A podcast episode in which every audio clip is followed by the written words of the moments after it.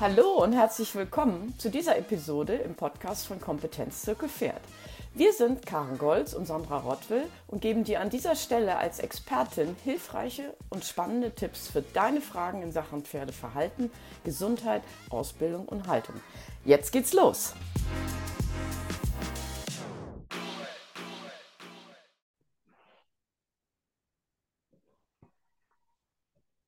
Hast du bestätigt? Yes. Heute sitzen Michaela und ich, Karin, wieder zusammen und ähm, haben einen sogenannten internen Kompetenzzirkel Pferd Plausch. Ähm, wobei Plausch ist vielleicht gar nicht das richtige Wort für ein sehr ernstes Thema, weil Michi, du erzählst heute von deiner Krankheit, die du, ich glaube, vor zwei Jahren hat das angefangen. Ah ja, vor drei 2000, Jahren. Ja, und ähm, jetzt eigentlich überwunden hast. Und wir sprechen heute darüber, äh, wie du das gemerkt hast, was es mit dir gemacht hat und welche Rolle die Pferde dabei gespielt haben. Mhm. Und wie du retrospektiv, also im Rückblick jetzt heute darüber denkst und welche Rückschlüsse du ziehen kannst. Und da wollen mhm. wir die Leute, die uns, äh, den Leuten, die uns zuhören, ein bisschen was mit auf den Weg geben. Vielleicht kann der ein oder andere davon ja was mitnehmen, von lernen oder von profitieren. Ja, also Michi, du warst äh, eine gesunde junge Frau und plötzlich ist was passiert? Hallo erstmal, hallo liebe Karin. Hallo. ja, ähm, und zwar war es so gewesen, dass ich ähm, eine Woche lang mit Schwindel rumgelaufen bin. Aber Schwindel ist so ein häufiges Symptom, es haben so viele Menschen Schwindel, ähm, dass ich das auch erstmal nicht ernst genommen habe. Und dann kann ich mich erinnern, war ich in einem Reitstall, da hatte ich ein Berittpferd und da ist mir aufgefallen, mit dem bin ich führend ins Gelände gegangen, dass ich beim normalen Gehen Ausfallschritte machen musste, weil ich das Gleichgewicht in manchen Momenten verloren hatte. Mhm. Und danach hatte ich im selben Stall mit einer Familie Reitunterricht. Ich habe der Tochter Reitunterricht gegeben und die Familie ist sehr fürsorglich wir hatten, oder haben ein freundschaftliches Verhältnis. Und die Mutter, die sagte dann äh, nach der Reitstunde, ich fahre dich jetzt ins Krankenhaus, weil du gefällst mir gar nicht. Du redest ganz komisch, du gehst ganz komisch und dein Gesicht, deine Mimik ist seltsam. Die hatte Angst, dass ich einen Schlaganfall habe. Und ich hatte ja. ihr eben schon erzählt, dass ich eben Schwindel mhm. hatte seit einigen Tagen, mich auch so ein bisschen schlapp fühle. Und dann war die so nett und ist mit mir sofort ins Krankenhaus gefahren. Und das war dann aber am Notdienst, also irgendwann spät abends. Und da machen die kein, keine Riesendiagnostik mehr. Sie haben direkt ein CT gemacht, da haben sie aber nichts gefunden. Mhm. Aber weil die den Verdacht hatten, dass ich eine MS habe, haben die sofort gesagt, sie bleiben hier und wir machen morgen ein MRT. Mhm. Und dann bin ich sofort stationär aufgenommen worden und dann kam eben bei dem MRT raus, dass ich am kleinen Hirn, direkt in der Nähe vom Hirnstamm, ein, ja, eine Läsion, also eine Veränderung habe. Mhm. Und dann ging natürlich das, die ganze Diagnostik los. Ne? Die haben Blut genommen, die haben Nervenwasser entnommen, die haben alle möglichen T Nerventestungen gemacht, konnten aber keine Diagnose feststellen. Also mein Blut war in Ordnung, mein Nervenwasser war in Ordnung. Und dann haben die auf Verdacht, also sie wussten nicht, ist eine Entzündung oder ein Tumor, aber damit erstmal meine Symptome nicht schlimmer werden, weil sie wurden schlimmer, konnte noch, dann, in der, noch in der Klinik. Ja, ja, noch in der, mhm. also ich sag mal, die, ich bin mir nicht mehr ganz sicher, aber ich glaube, die haben zwei, drei Tage, haben, haben die jeden Tag alle möglichen Diagnostiken gemacht, auch Ultraschall, Röntgen. Und dann Tag zu Tag wurde es schlimmer. Also du konntest zusehen, wie meine Symptome schlimmer wurden. Also Taubheitsgefühl, die Feinmotorik, das Gehen, das Sprechen. Und dann haben die mir äh, fünf Tage Cortison gegeben per Infusion und dann wurden die Symptome waren dann auch weg und das MRT-Bild war dann auch wieder in Ordnung. Also auch diese Läsion war wieder weg. Aber, also dann bin ich nach Hause entlassen worden ohne Diagnose. Und ich glaube, drei, vier Tage später fing das wieder an. Ne, mhm. Ne, da war das Cortison abgesetzt, ich habe auch keine Medikamente mitbekommen. Und da fing dasselbe Spiel wieder von vorne an, aber viel schneller. Also nicht irgendwie erstmal mit Schwindel, sondern sofort, ich konnte nicht mehr gut gehen, Gleichgewicht war weg. Und dann bin ich wieder dahin und wieder das ganze Spiel von vorne, wieder Cortison, nichts gefunden, wieder nach Hause. Also dann waren die Symptome erstmal wieder weg. Und da kam es, also ich hatte das Gefühl, nach jeder Cortisontherapie kam es radikaler, aggressiver zurück. Und dann war wirklich die Zunge taub. Ich habe geredet wie eine Besoffene. Ich bin dann äh, teilweise mit dem Rollator durchs Krankenhaus gegangen, weil ich nicht mehr laufen konnte. Ich kann mich erinnern, wie meine Mutter mich gewaschen hat. Das war auch sehr ja, ein Ereignis, das werde ich nicht vergessen, wie ich im Badezimmer stand und mich festhalten musste und meine eigene Mutter mich waschen musste, weil ich nicht mehr auf den Füßen stehen konnte. Ne? Sag mal äh, ganz kurz für die, die dich noch nicht so mhm. gut kennen, wie alt bist du? Äh, ich bin jetzt 28. Okay, das heißt, äh, du warst 25, als das ja. losging. Ja, mhm. genau. Ich hatte während der Zeit, das hat 2020 im Februar angefangen an Karneval und ich glaube an meinem Geburtstag, das, da war da so der Höhepunkt. Also ich habe ja. meinen Geburtstag kurz nach der, während der Krankheit quasi gefeiert ja. damals. Ja. ja, und da das dann wieder so und noch viel aggressiver kam, also sie haben auch wieder, ich glaube, die haben dreimal Nervenwasserpunktion gemacht und alles mögliche und die haben nie Entzündungsherde gefunden, was zum Beispiel bei einer MS typisch wäre. Mhm. Aber so da, da war nichts zu finden. Und dann haben sie sich dazu entschlossen und ich habe dann auch gesagt, jetzt möchte ich, dass das gemacht wird. Eine Biopsie von meinem Gehirngewebe wurde dann genommen und anhand dieser Biopsie wurde dann, das wurde auch von drei Pathologen äh, untersucht, haben die dann die seltene Autoimmunerkrankung Clipper-Syndrom festgestellt. Also, dass mein eigenes Immunsystem anfängt, quasi mein Gewebe anzugreifen und dass es ein Entzündungsherd ist und kein Tumor. Mhm. Und dann habe ich natürlich wieder Cortison genommen und musste dann ähm, sehr lange Cortison nehmen und MTX, das ist auch ein Immunsuppressiver und dann in regelmäßigen Abständen ins MRT und dann immer nachkontrollieren. Und dann sah man eben Vernarbungen, aber dass eben die Entzündung immer weiter zurückging. Ne? Mhm. Weil diese Krankheit ist ja auch nicht so verbreitet. Ne? Also Nein, es gibt ja also, viele Autoimmunkrankheiten, aber diese Krankheit, Nein. da gibt es noch nicht so viele Studien zu. Nein, also mein Vater selber ist Neurologe und schon ein, ein sehr, sehr erfahrener Neurologe. Ne? Er ist jetzt mittlerweile in Rente. Er kannte diese Erkrankung nicht. Und auch bis jetzt jeden Arzt, wo, ich mal, mit dem ich Kontakt habe und davon erzähle, die haben davon noch nie was gehört. Und auch in der Uniklinik, wo ich war, die sagten, wenn es hochkommt, haben wir einmal im Jahr jemanden, der das hat. Ne? Hm. Jetzt war das ja so nach dem Motto Gefahr erkannt, ist aber noch nicht Gefahr gebannt. Also man wusste jetzt, mhm. was es ist, aber du warst ja nicht auf den Schnipp jetzt wieder gesund. Nee, ganz also so habe ich mich auf keinen Fall gefühlt. Und ich war auch von Anfang an, also ich, ich habe mich erst sehr gesträubt, Cortison zu nehmen. Ich weiß mhm. noch, bevor die erste Cortisoninfusion kam, saß ich da und habe gesagt, ich will das nicht. Ich will, weil ich bin ja ursprünglich Tierarzthelferin, ich weiß, was das Cortison zwar für ein tolles Zeug im ersten Moment sein kann, aber auch für auf Dauer.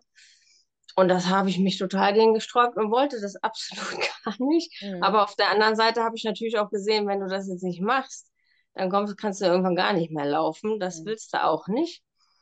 Und dann habe ich aber angefangen, ähm, und da kommen wir dann zu den Pferden, weil ich durch die Pferde gelernt habe, dass das, was ein Arzt sagt, und damit will ich keinen Arzt schlecht reden oder sonstiges, aber dass das nicht in Stein gemeißelt ist, was ein Arzt sagt, sondern dass noch so viel Potenzial ist, wenn man nur möchte. Und dann habe ich angefangen, ganz viel zu lesen, Videos anzugucken. Also ich habe mich informiert, was ich als Person unabhängig von den Ärzten und den Medikamenten tun, um meinem Körper zu helfen, dass er vielleicht auf Dauer auch wieder ohne diese Medikamente zurechtkommt.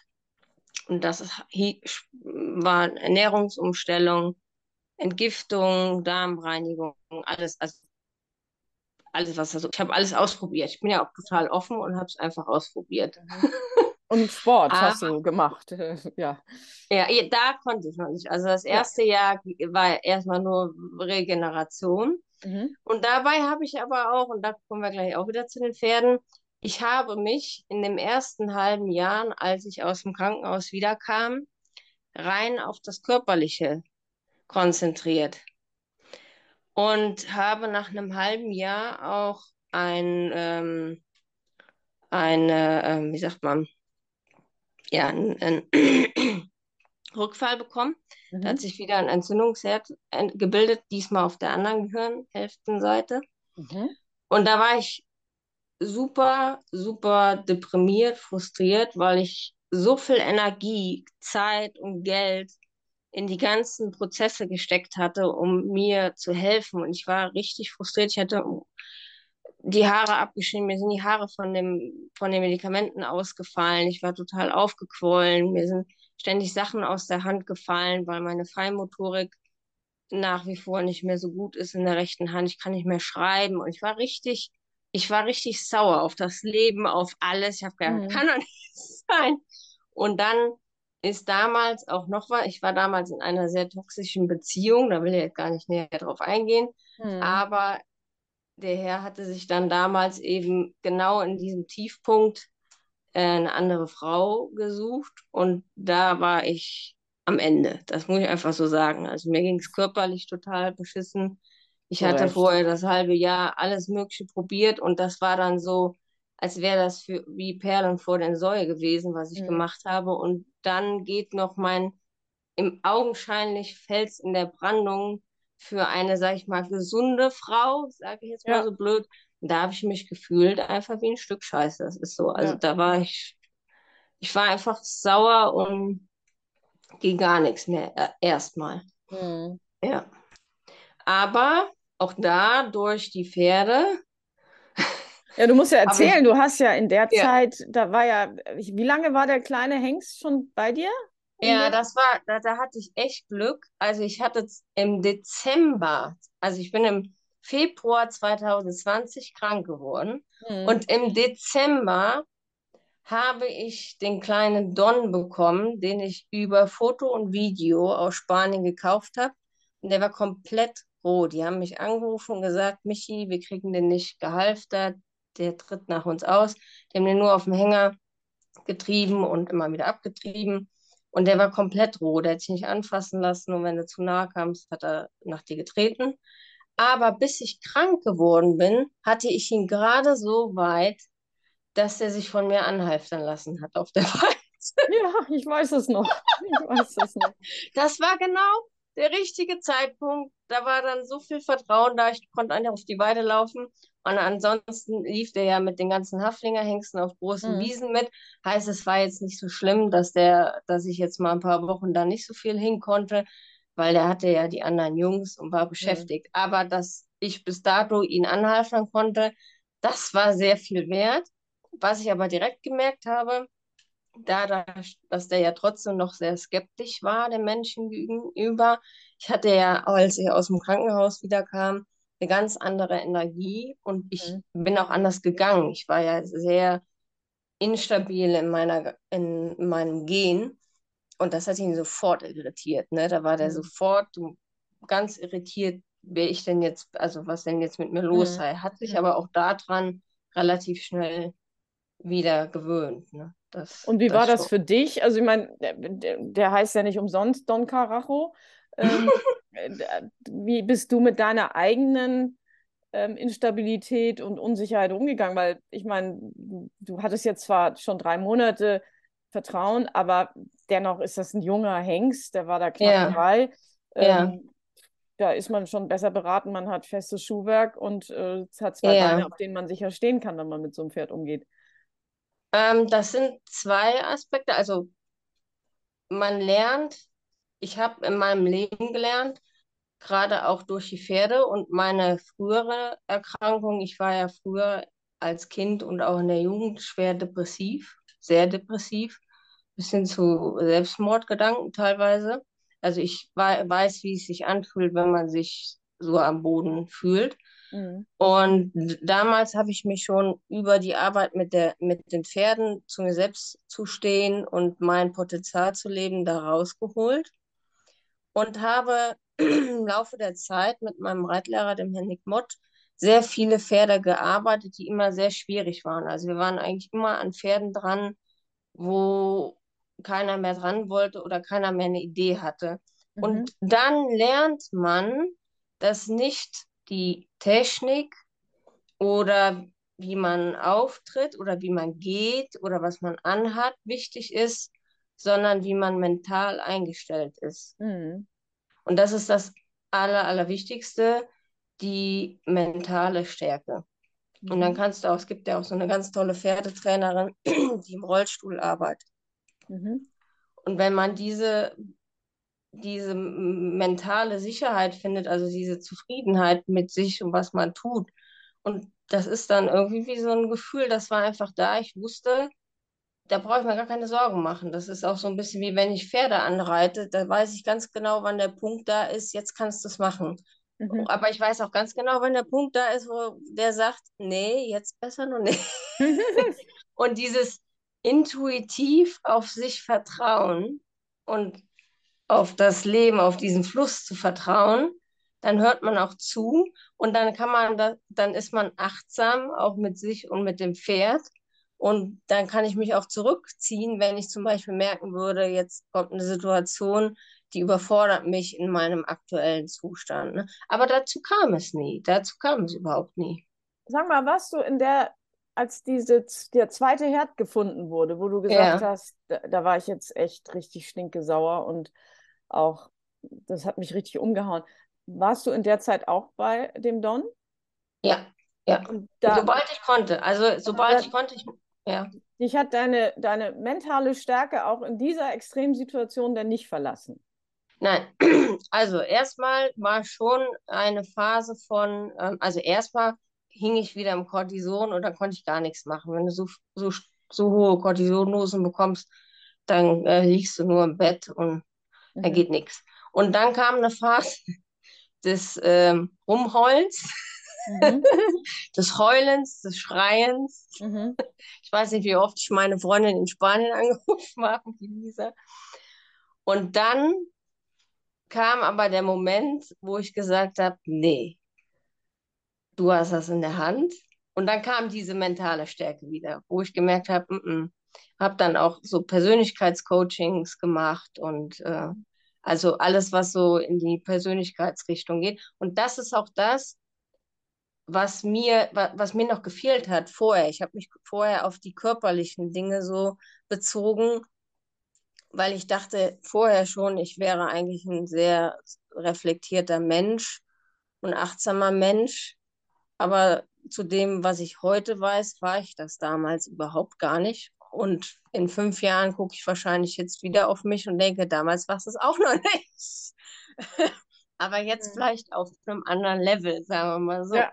Ja. Ähm, also das hat mir sehr, sehr, sehr weitergeholfen und auch gleichzeitig für die Pferde wieder, diese Persönlichkeitscoaching. Also ich habe auch hab gezieltes Coaching gemacht und ich habe viele Hörbücher gehört, immer wieder in die Eigenreflexion zu machen, was, warum fühle ich mich provoziert oder aggressiv oder traurig?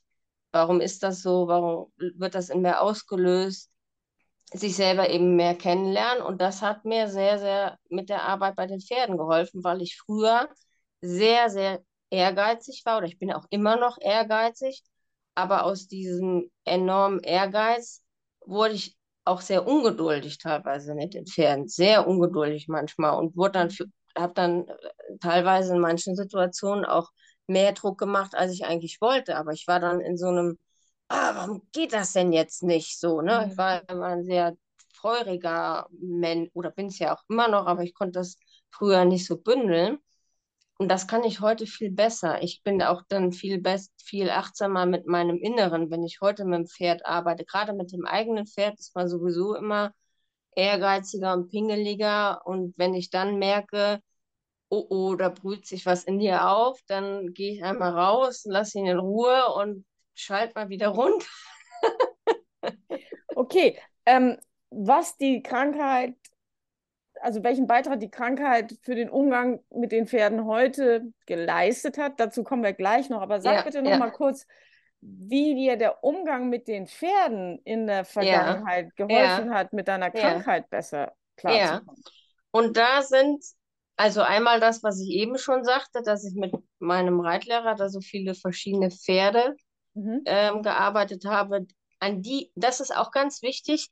Wir haben mit Pferden gearbeitet, an die die anderen nicht mehr geglaubt haben. Mhm. Und wir haben an diese Pferde geglaubt. Und das ist ganz wichtig, der Glaube an sich oder an das Pferd oder an das Kind oder an den Hund. Mhm. Wenn der nicht da ist, dann kannst du so tolle Sachen essen und machen und tun. Das wird nicht helfen. Also denke ich, ist, das ist meine Einstellung. So, und dann durfte ich das an meinen eigenen Pferden auch erfahren. Vor allem Dingen an meinem Araber, an dem Diablo. Den hatte ich gekauft, nachdem meine ersten beiden Pferde gestorben sind. Das war zum Beispiel auch ein, muss ich eigentlich auch noch erzählen, mein allererstes Pferd. Ähm, ist in der Phase, als ich sehr depressiv war, gestorben. Und zwar hat er sich draußen losgerissen. Ich habe die geführt und beide Pferde, es waren englische Vollblut und der andere war auch irgendein Mix. Die haben sich losgerissen, sind nach Hause gerannt. Und mein erstes Pferd, der Sunnyboy, der hat das damals nicht geschafft, weil er die Kurve nicht richtig ge genommen hat und hat sich aufgespießt. Mhm. Der ist also in das Geländer, der ist in das Geländer von einer Brücke rein gelaufen und das Geländer hat sich einmal durch seine Lunge gebohrt und dann ist er verstorben. Und das war damals auch natürlich ein Tiefpunkt für mich. Und wenn man das aber dann erlebt hat und sich da wieder rausarbeitet, dann wird man stärker in sich. Das ist so. Mhm. Und dann irgendwann ist dann ein paar Jahre später das andere Pferd auch an einem Kieferbruch gestorben und dann habe ich den Diablo gekriegt, den, den kleinen Araber Falben. Und den hatte ich dann ausgebildet und das war ein tolles Pferd. Also den konnte ich auch frei reiten, ganz viel. Der war so ein richtiger Spökesmann, so ein Clown, der hat immer gute Laune, der war frech. Und dann hat der sich leider bei einem Unfall, weil er in einem Gatter hängen geblieben ist und sich festgelegt hat, hat er sich ähm, zwei Würfelknochen im Kapalgelenk gebrochen. Und das sah im ersten Moment auch überhaupt nicht gut aus. Also erstmal hat man es gar nicht erkannt. Der ist sechs Wochen mit dem Bruch so rumgelaufen und wir haben uns gewundert, warum das nicht besser wird. Und dann hat die Karin Kattwinkel mich damals in eine Klinik geschickt. Da bin ich mit diesem Pferd ne, erst nach, nach, ähm, nach Bonn gefahren und da haben sie den Bruch gesehen, wurde auch operiert. Dann sind wir zurück, aber es wurde nicht besser. Also es operiert in dem Sinne, es wurden halt die Fragmente rausgenommen, mhm. gespült, aber er lief nicht besser. Und dann hatte Karin gesagt, fahr doch mal zum Herrn Fernandes nach Warendorf. Und dann habe ich hm. den eingepackt und bin damals auch mit dem Herrn Mott bis nach Warendorf gefahren mit dem Diablo. Der hat sich das dann auch nochmal angeguckt und der hat gesagt, das sieht so schlimm aus, das Gelenk. Er würde sich nicht trauen, da nochmal zu operieren. Er hätte Angst, dass er eine Belastungsrehe auf dem anderen Bein bekommt.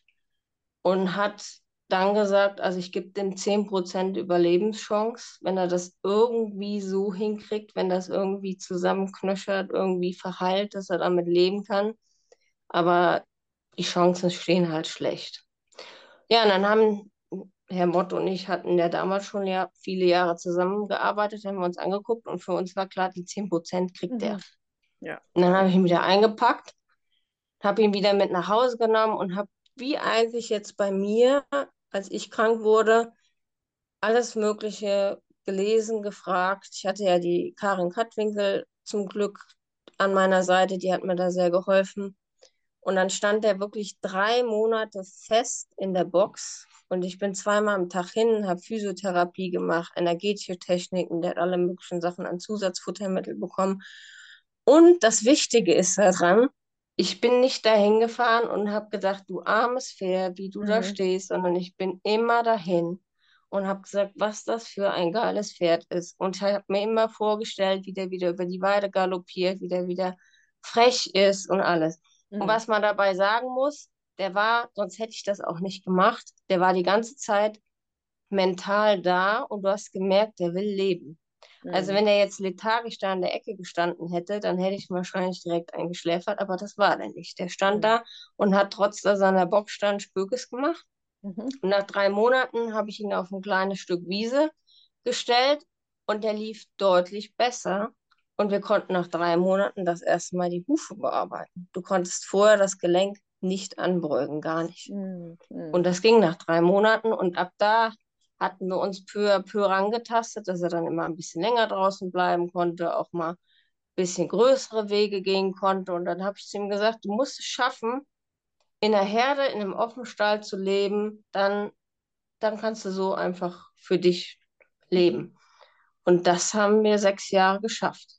Also der hat bis jetzt, gestern war sein Todestag, bis vor einem Jahr hat er sechs Jahre lang und auch schön. Ne? Also ich habe Videos, wie der mit der Kaltblutstute rumbockt. Ja, also wie Was? ein Irrer bockt und galoppiert mit seinem Holzbein. Ja. Es hatte Wahnsinn. ja auch äh, eine ordentliche Zubildung am Kapalgelenk, ne? Also ja. man sah das schon. Ja, ja, ja. Und die Hufe habe ich auch immer im halb im Knien gemacht, ne? Der konnte das Gelenk einfach nicht mehr komplett beugen, aber egal.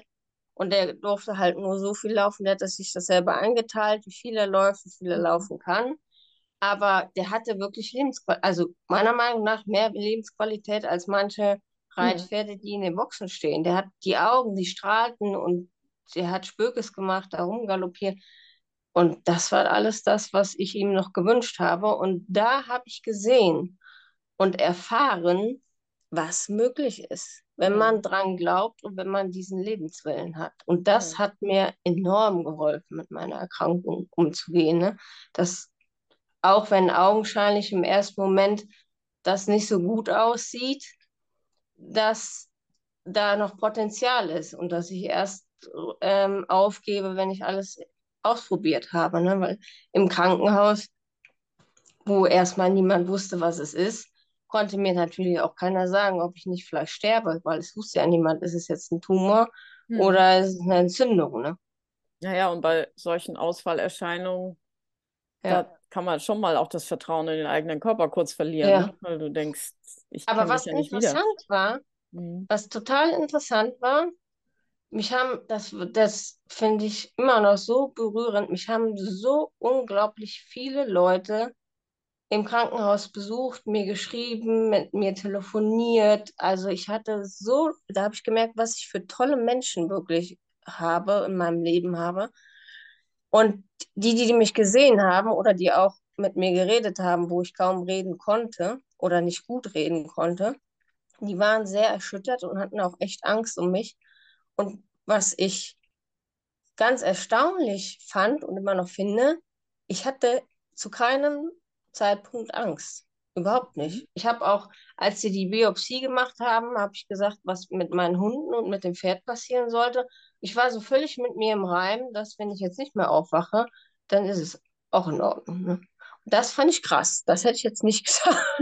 Das war, ja, das, das, das hat irgendwie, ich weiß, ich glaube, das beschreibt ja auch manchmal, wenn Leute irgendwie, weiß nicht, Nahtoderfahrungen haben oder kurz vorm Sterben sind, dass man nochmal so alles durchgeht und so ganz klar wird, ne? So ganz total klar. Alles andere ist egal, die Probleme, die man vorher hatte, man ist total im Hier und Jetzt. Und so hat sich das da auch angefühlt, ne?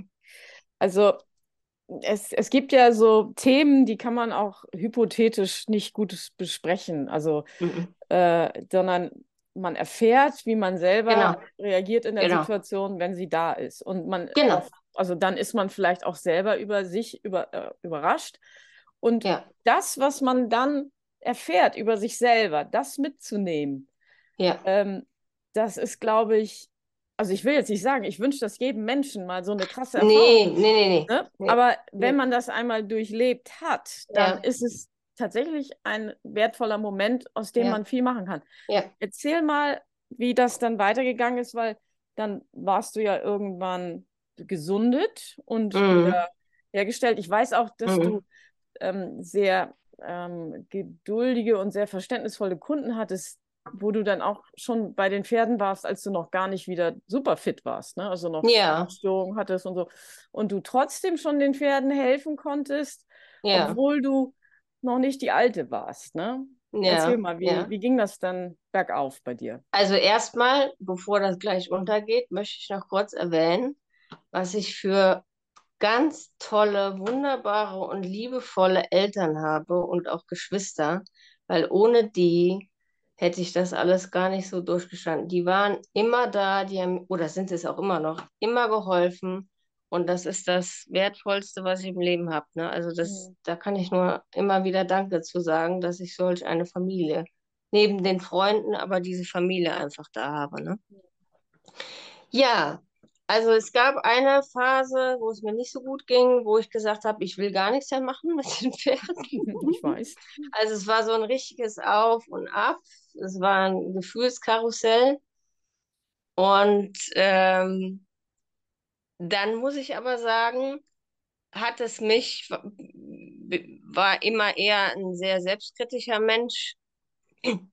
Und als ich gemerkt habe, dass ich das, das heißt geschafft habe, aber damit leben gelernt zu haben, man hat ja dann immer die Wahl, sehe ich mich als das Opfer und die Kranke oder sehe ich mich als, das ist eine Chance, was zu ändern. Und mhm. diesen Weg bin ich gegangen. Und das hat mich noch mehr dann in dem bestätigt, mit den Pferden zu arbeiten. Und dadurch konnte ich eigentlich noch ausdrucksstarker zu den Besitzern und auch zu den Pferden sein und noch mehr meinen Glauben ausstrahlen. Ne? Dass, wenn irgendwo ein Problem war, ich war noch viel selbstsicherer da dran zu gehen, empathischer und auch äh, authentischer den Kunden gegenüber. Mhm. Und obwohl ich vielleicht komisch gegangen bin, langsam war, länger brauchte, auch beim Reiten. Ich weiß noch, wo ich das erste Mal wieder geritten bin auf dem Orion. Ähm, mein, mein altes Pferd, den, den Traber, den ich an meine Freundin abgegeben habe. Das war für mich auch dann erstmal hoch. Das ist ja bis heute, habe ich nicht das Gleichgewicht wie früher. Aber das war so, ein, so, so eine totale innere Sicherheit. Das geht jetzt, das geht. Und so bin, gehe ich an alle Pferde so dran. Nicht, nicht total unbedarft, mhm. aber eben mit diesem, das kriegen wir hin. Das mhm. funktioniert so, ne? Also ja, nochmal ein ganz anderes Standing und eine ganz andere Stärke. Und ich kann natürlich auch den Besitzern viel mehr Mut machen, weil mhm. ich selber sowas mal erlebt habe. Ich habe es nicht nur aus den Büchern oder mal gehört, sondern ich habe es erfahren. Und damit bist du natürlich noch viel glaubwürdiger, als wenn du es nur weitererzählst. Mhm. Und ähm, jetzt kommen wir noch zu dem Charakter der Krankheit. Ähm, eine Autoimmunkrankheit ist ja eine Krankheit, wo sich das Immunsystem gegen den Körper wendet und mm. nicht den Körper beschützt mm. vor Viren, Bakterien, äußeren mm. Einflüssen. Ähm, also da quasi den Feind in sich selbst zu haben, mm. das braucht, muss man erstmal erkennen und dann muss ja. man darüber nachdenken, warum ist das so? Und dann bist du ja auch zu einem Schluss gekommen, wie das ja. miteinander zusammenhängen ja. könnte. Also, also genau, also ich ähm, sehe das auf jeden Fall so, dass man, egal welche Erkrankung man bekommt, dass die nicht unbedingt nur auf die körperliche Ebene zurückzuführen ist, also nicht nur, sondern dass eben ein ganz, ganz großer Aspekt die Psyche mitspielt und dass die, dass die Erkrankung für mich, ich persönlich sehe die Erkrankung wie ein Hilfeschrei meiner Seele und meines Körpers, was zu verändern. Ich dachte eben, ich wäre vor meiner Erkrankung schon immer sehr im Reimen mit mir, war ich aber gar nicht. Und ich habe die Neigung dazu und auch heute noch, das ist so, also da muss ich nur, ich glaube, ich ziehe heute schneller die Notbremse, mhm. dass ich teilweise sehr perfektionistisch unterwegs bin und sehr selbstkritisch. Und ich habe mich sehr ausgebrannt. Ne, ich bin sehr über meine Energien drüber gegangen, ob in der Beziehung, ob mit den Pferden, in meinem Job, mit den zwei Hunden. Ich hatte zwei Hunde, drei Pferde, den Job. Und ich bin auch jemand, die, die mich kennen am Pferd, die wissen auch, dass ich am Pferd 100 Prozent gebe und mhm. nicht nur ja, mach mal so oder so, sondern dass ich mich richtig drauf einlasse, drüber nachdenke, hm. zu Hause nochmal drüber nachdenke, nochmal Tipps gebe, dass das meine Leidenschaft ist. Und das kostet natürlich Energie. Das ist immer was Positives, weil man dadurch natürlich sehr gut helfen kann. Aber die Kehrseite davon ist auch, dass wenn man nicht aufpasst, dass man eben auch selber sich verbrennt. Und das habe ich gemacht. Und dazu neige ich auch. Das weiß ich auch. Das ist mein Thema. Da muss ich immer wieder aufpassen. Mhm. ja. Okay. Habe ich ja, als und, ich. Mhm. Ja, und ähm, würdest du sagen, jetzt, also du hast ja gesagt, dass du jetzt ein bisschen achtsamer bist und die Alarmglocke wahrscheinlich schon ein bisschen früher oder lauter klingelt. Also würdest du sagen, du hast es, kannst jetzt besser ähm, mit diesem Perfektionismus umgehen? Ja, ja. Aber ich bin nach der Erkrankung auch noch mal in die Falle getappt. Aha. Erzähl. Ich habe, äh, das hängt natürlich auch ein bisschen mit der, ähm, mit dem, was eben alles zusammenkam, ne? also mit dem, mit der Erkrankung und dann die Trennung und dann habe ich mich so minderwertig gefühlt und dann wollte ich es allen zeigen und dann wollte ich wow, loslegen und dann habe ich mit Sport wieder angefangen und dann kann ich auch Energien aufbringen und habe sportlich halt sehr, sehr übertrieben, hm? so aus der heutigen Sicht gesehen. Und nach einem Jahr hat mir mein Körper dann auch wieder gezeigt, aber dann nicht so schlimm, sondern darüber, dass er einfach gesagt hat, nö, mache ich nicht. Die Muskeln haben zugemacht und gesagt, ich kann jetzt nicht mehr. Mhm. Da ich gemerkt habe, okay, jetzt muss wieder einen Schritt zurückschalten. Mhm. Ne? Also das, diese, diese, diese Eigenschaft lebt sich dann immer mal wieder irgendwo aus. Ne? Man muss dann immer wieder achtsam damit umgehen. Mhm. Einfach, ne? ja.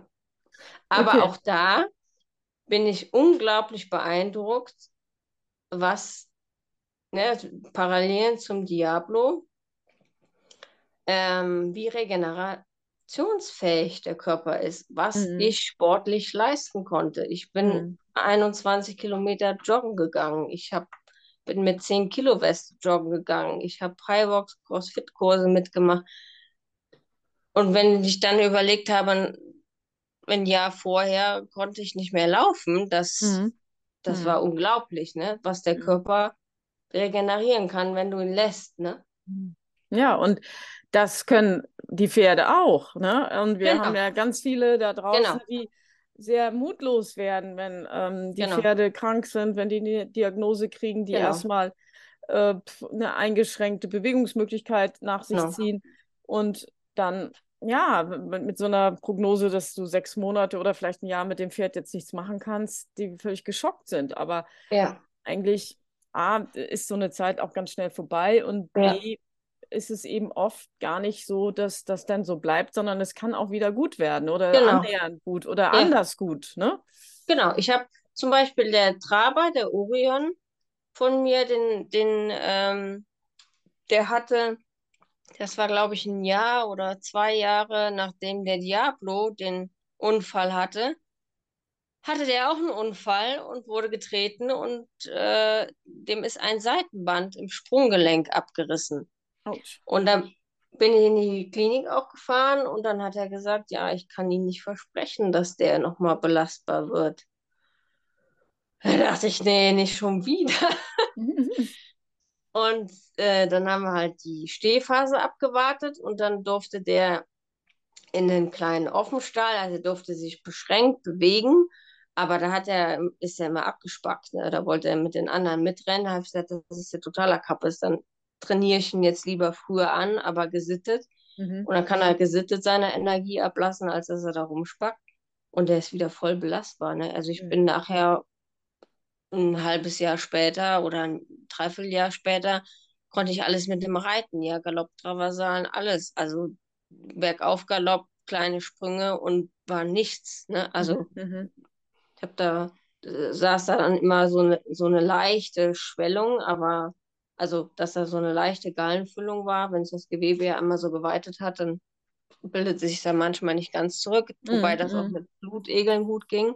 Mm. Und das war damals auch für mich, ne, also wo auch die Tierärzte im ersten Moment erstmal ein bisschen gesagt haben, wie kannst du nur, ne, weil ich ihn auch schon ein bisschen früher losgelegt habe. Mag sein, dass der eine oder andere mich da auch ein bisschen als leichtsinnig sieht, aber ich würde behaupten, dass ich A schon, wenn ich merke, das geht nach hinten los, das sofort unterbreche. Und ähm, aus heutiger Sicht war das Beste, was ich machen konnte. Ne? Wenn er da vielleicht in seinem Paddock geblieben wäre, dann hätte der da Haken geschlagen und dann wäre es vielleicht noch mehr kaputt geworden oder so. Ne? Hm. Ja. Aber das hat mir eben auch gezeigt, auch mit einem Seitenband im Sprunggelenk weniger geht es trotzdem, wenn man es muskulär auffängt ne? und alle Faktoren, die das beeinflussen, ähm, versucht optimal zu gestalten. Mhm. Ja? Also ein ganz wichtiger Punkt, den du gesagt hast, und wir hatten ja schon eine gemeinsame Kundin, der wir das auch so geraten haben. Mhm.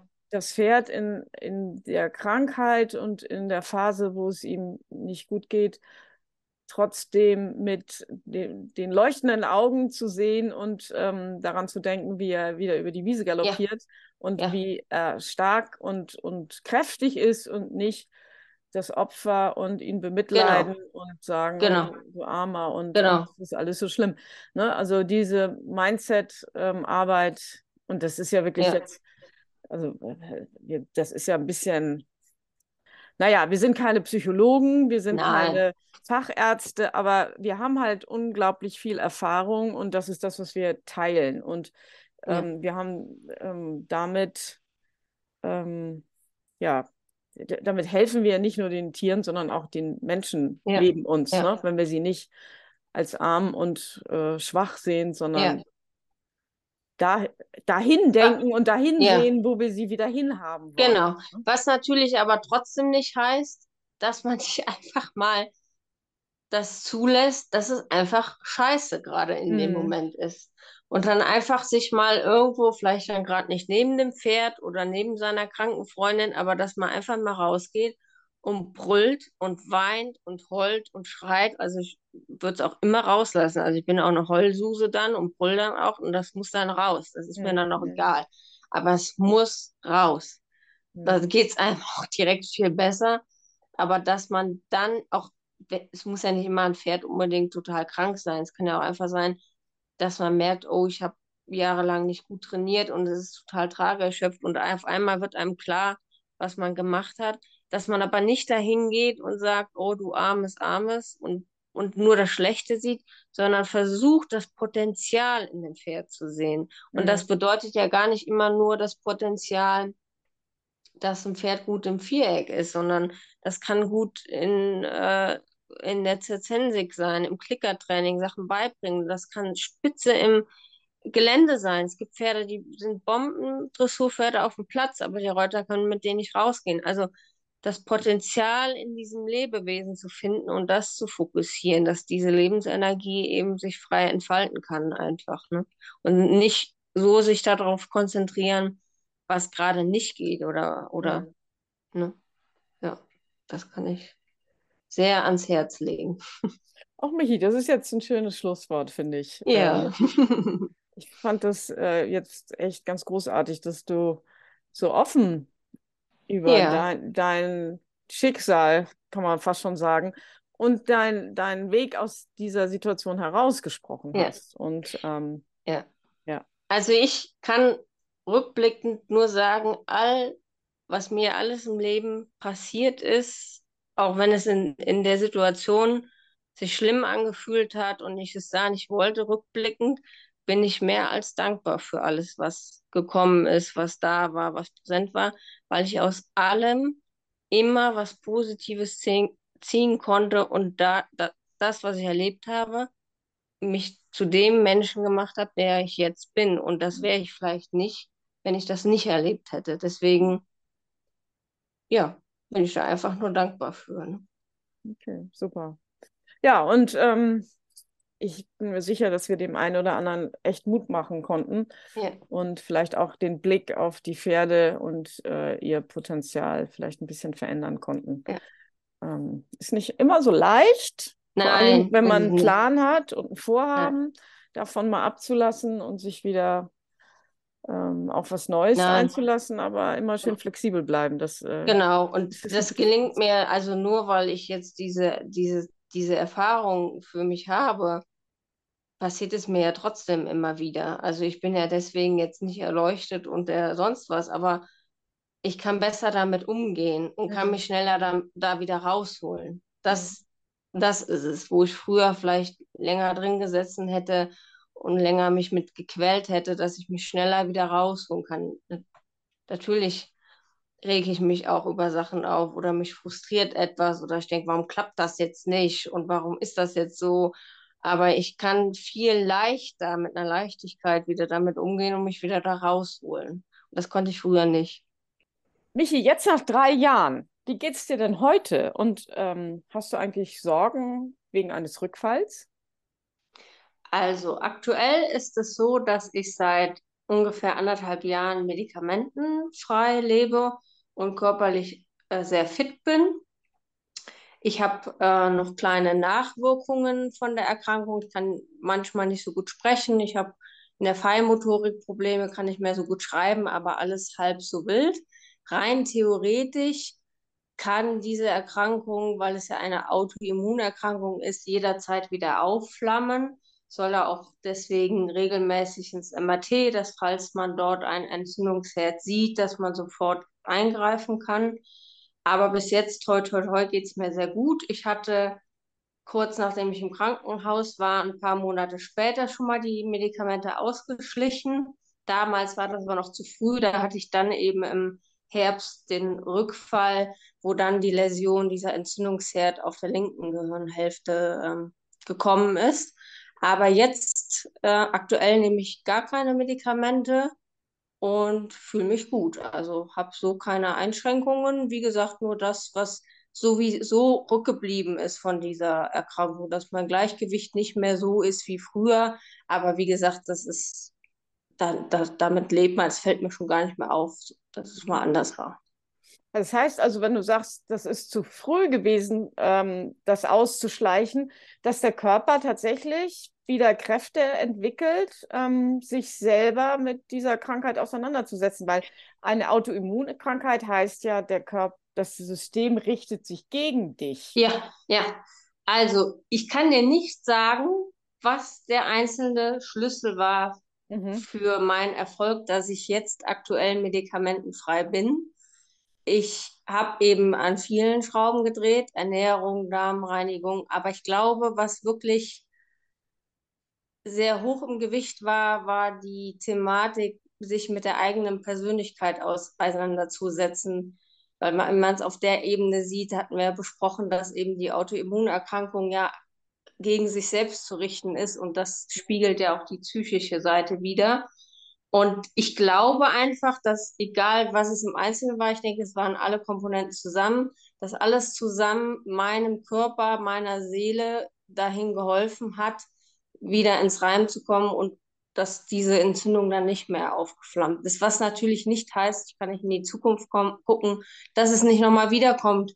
Und dann muss ich wieder Maßnahmen ergreifen. Ne? Aber davor habe ich jetzt keine Angst. Ne? Okay. Ja, also meine Daumen sind natürlich gedrückt und äh, alle, Danke. die dich kennen, ähm, wünschen dir natürlich auch, dass du das, dieses Tal nicht nochmal durchschreiten musst. Genau. Michi, ja, ganz vielen, Dank. Dank. dass du so offen äh, darüber gesprochen hast. Und an dieser Stelle möchte ich nochmal sagen, Leute, wenn euch der Podcast gefällt, dann werdet ihr auch mit Sicherheit unseren Newsletter gerne lesen mögen. Meldet euch da unbedingt für an, weil neben der Vorstellung von Michis Geschichte wird es auch demnächst noch die Vorstellung von der Geschichte, von, also von einer Geschichte von Sandra und der Tatjana und mir geben. Und ähm, wir werden auch weiterhin über Fälle sprechen, wo ähm, Pferde an Krankheiten leiden, die vielleicht nicht so publik sind und nicht so ähm, umfassend besprochen im Stall, ne? weil wir merken auch immer wieder, dass die Tierärzte, da haben wir ja eingangs schon gesagt, ne? Tierärzte wissen ja. auch nicht alles. Und manchmal sind die auch ganz dankbar, wenn man die vielleicht ein bisschen auf die Spur bringt, weil man schon mal von etwas gehört hat, was genau ist. ist das, das, ist ja gar nicht irgendwie negativ gemeint, sondern es gibt so viele verschiedene Sachen in der Welt, im Leben.